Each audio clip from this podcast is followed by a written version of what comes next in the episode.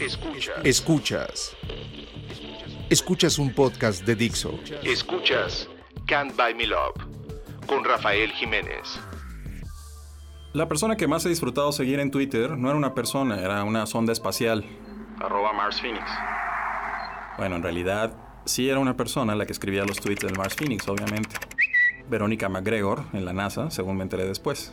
Pero lo que hizo súper interesante seguir la misión del Phoenix en el polo norte de Marte es que los tweets no estaban escritos como informes o reportes de alguien en el centro de control de la misión, sino que estaban escritos en primera persona, desde el punto de vista del Phoenix mismo.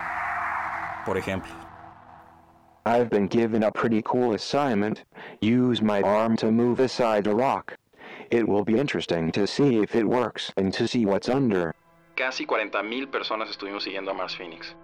No sé cuántas de esas personas son fanáticas de la exploración espacial, yo de hecho no lo soy y sospecho que mi atención y la de miles de personas fue capturada realmente por el poder de una buena narrativa más que por los logros de la misión en sí mismos. Y nos dejaba participar en ella, interactuaba con nosotros, respondía a nuestras preguntas. Thanks for the congrats. And yes, I've seen water ice before, but this is big news because it's first time ever H2O has been collected measured. Para mí este es un gran ejemplo de cómo utilizar Twitter para conectar con la audiencia. Y yo creo que es una lección para las marcas y para la gente en general. El costo de producción al utilizar este canal de comunicación es cero. Realmente para los fines prácticos no gastas nada, pero requiere compromiso, requiere dedicación, requiere encontrar una voz apropiada, genuina. Y si Verónica, esta chica de la NASA, le pudo dar alma a una sonda robótica, ¿por qué una marca no podría aspirar a tener una? Heard about the recent news reports implying I may have found Martian life. Those reports are incorrect. El Mars Phoenix se apagó el 10 de noviembre de 2009 por falta de luz solar para recargar sus baterías ante el avance del invierno marciano. Días antes, cuando el fin se veía venir, la revista Wired llevó a cabo un concurso para elegir el epitafio de la sonda, que debía ser de 140 caracteres o menos. Cerca de mil personas participaron y el ganador fue Benny Bidi Fodi, que quiere decir llegué, vi, cabé. Y Mars Phoenix dijo: And here I lay down to sleep until one day may be resurrected, as Lazarus was before me.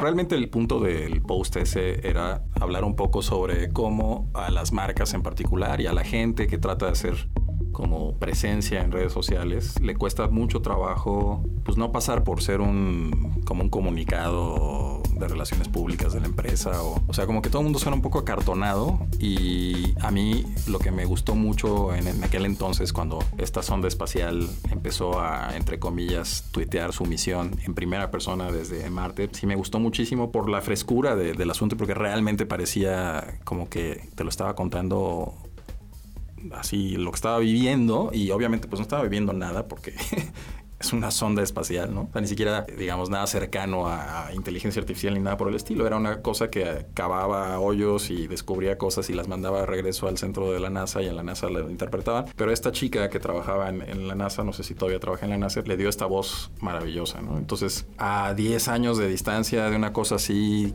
10 años, ¿eh? Sí, ¿crees que, que le hemos atinado en general más a... Hay más casos de cuentas así eh, en Twitter, por ejemplo, que a uno le guste seguir por lo que están contando? ¿Cómo, ¿Cuál es tu punto de vista? Tú y yo hemos pasado por todas las épocas y todas las etapas de Twitter.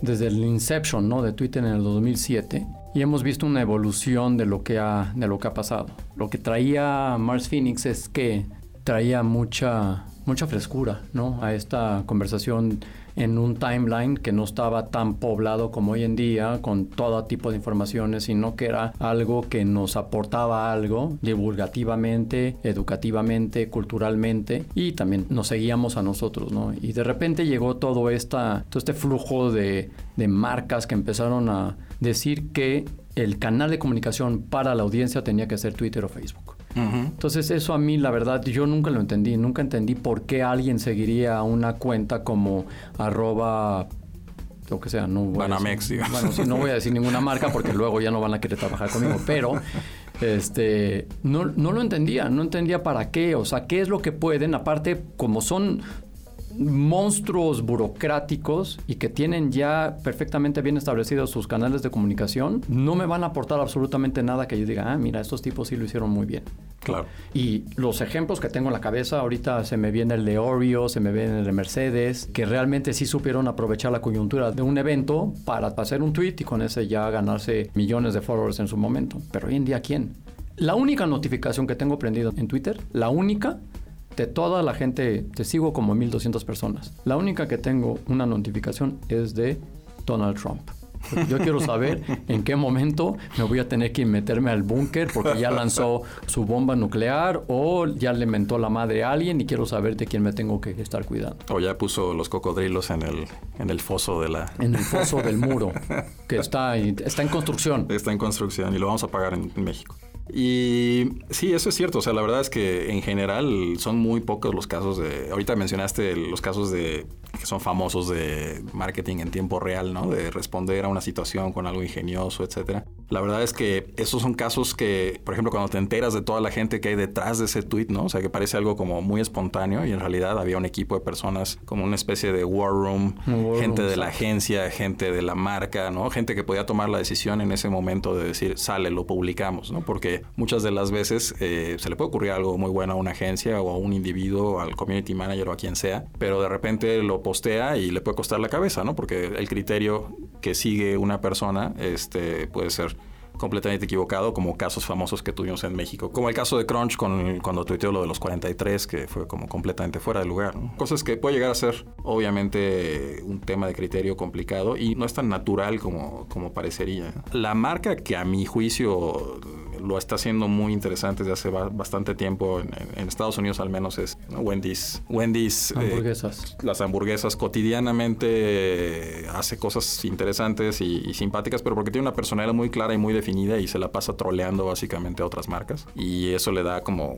carne para, valga el, el pon, para todos los días, ¿no? O sea, siempre tiene cosas que decir, siempre tiene, tiene, cosas interesantes que criticar de la competencia y está haciendo otras cosas en otros lugares como Fortnite y demás que también están buenas. ¿Tú te acuerdas de este sitio que hacía Burger King con el Subservient Chicken? Sí. Que fue de las primeras cosas interactivas que había en... Buenísimo, en web. En web. Sí. Una maravilla es. Sí, bueno, justo las, yo creo que las cadenas eh, norteamericanas de comida rápida, con excepción de McDonald's, probablemente que siempre ha sido ñoño, ¿no? Pero su personalidad es ñoña en general. Esa es la cosa, es, que son compañías anquilosadas. o sea, como que tratan de vivir la herencia que les deja su creador, ¿no? O sea, en este caso Ray Kroc, y no quieren meterse con esa herencia porque creen que van a, devaluar a su marca. Pues sí, pero se quedan como fuera de, de la jugada, ¿no? Totalmente. Y en ese sentido también, digamos, el tratar de meterse a la jugada a fuerza, luego también quedas como el tío, ¿no? Que, que dice los chistes de ya, siéntese tío, ¿no? Porque, estás completamente fuera de donde quieres pasar por ser alguien de donde tampoco sale, ¿no? Entonces es un, es un tema bien complicado. No hay, obviamente, una receta sencilla. A mí otra marca que me gusta, o más bien otra cuenta que me gusta seguir en Twitter es la de la agencia RGA. Y es un caso simpático porque tuitea, o sea, está asignada a una persona. Esa persona tiene carta blanca para decir lo que se le pegue la gana y literalmente dice lo que se le pega la gana y a ratos es muy divertido, a ratos es muy crítico de la industria misma, muy, muy sarcástico. Y yo, por ejemplo, pienso que son ejemplos interesantes porque no es que la gente piense en esa agencia RGA a través de su cuenta de Twitter como decir voy a seguirla para ver qué insights interesantes me pueda dar de la industria o qué trabajo interesante están publicando allá afuera, sino simplemente porque es divertido, porque te da un punto de vista interesante, porque te permite autoburlarte un poco ¿no? de, de la industria y no se toma tan en serio. Yo creo que esos también son valores que a las marcas les da muchísimo miedo, ¿no? O sea, a, la a cualquier marca le da muchísimo miedo el no tomarse en serio, ¿no? Y ponerse un poco de pechito. Y, hay pocas que, que, lo manejan bien, la verdad. Sí, otro ejemplo, ahorita que me viene a la mente, que son bastante buenos, son los de, es el equipo de social media de, en este momento son los de Renault, de Fórmula 1, pero antes eran de Lotus. Mm con este, cuando eran de Lotus, se burlaban de esos pilotos, de, de, los choques, de cómo era posible que hayan, se hayan ido contra el muro, cómo es posible que no lo hayas visto ese muro si lo tienes de frente. Se burlaban del piloto de Pastor Maldonado que siempre andaba en accidentes y haciendo pues, unos destrozos bastante terribles a los coches. Y luego cuando Lotus lo compró Renault, se quedó el mismo equipo. Y entonces siguen con la misma temática y con el mismo tono y cada vez que hay una carrera, la verdad es que yo lo sigo porque son muy, muy ocurrentes. Y son, la verdad, tiene piloto, bueno, su auto y sus pilotos son de media tabla, no son, nunca quedan en podio, pero siempre se burlan ellos mismos de eso. Eso es me parece, me parece importantísimo, sobre todo en esas épocas, ¿no? Sí.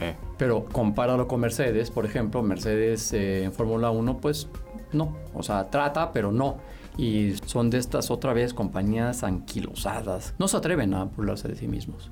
Digamos, hay como dos grandes rutas aparentemente por lo que estamos platicando ahorita, ¿no? Para lograr esta pues que seas realmente distintivo y que la gente le dé ganas de seguirte y que ponga atención cada vez que pones algo, porque también a veces dices tantas cosas que, que ya nadie te pone atención, ¿no? Pero una ruta aparentemente es como esta ruta faraónica, como el caso de Oreo que estabas diciendo hace rato, en donde para un evento como el Super Bowl y cosas así, se reúnen 30 personas en una sala que no sé cuánto cueste simplemente la hora de esas 30 personas, ¿no? O sea, el, el, simple hecho de hacer esa operación es una operación complicada para sacar un tweet que a lo mejor pega y a lo mejor no pega, ¿no? Todo puede pasar. Y luego está otra ruta que es como esto justamente de Mars Phoenix, a lo mejor como el caso de RGA, a lo mejor como el caso que decías de Lotus, después Renault, en donde a lo mejor es una persona realmente, ¿no? Es una persona que le pone su sello personal tal cual y, que tiene un cierto tipo de óptica y un cierto tipo de sentido del humor que conecta con la gente, que se nota que es una persona, pues, o sea, que se nota que no es corporativo hablando, ¿no? Que no es, como decíamos hace rato, un comunicado de prensa en 140 o 280 caracteres.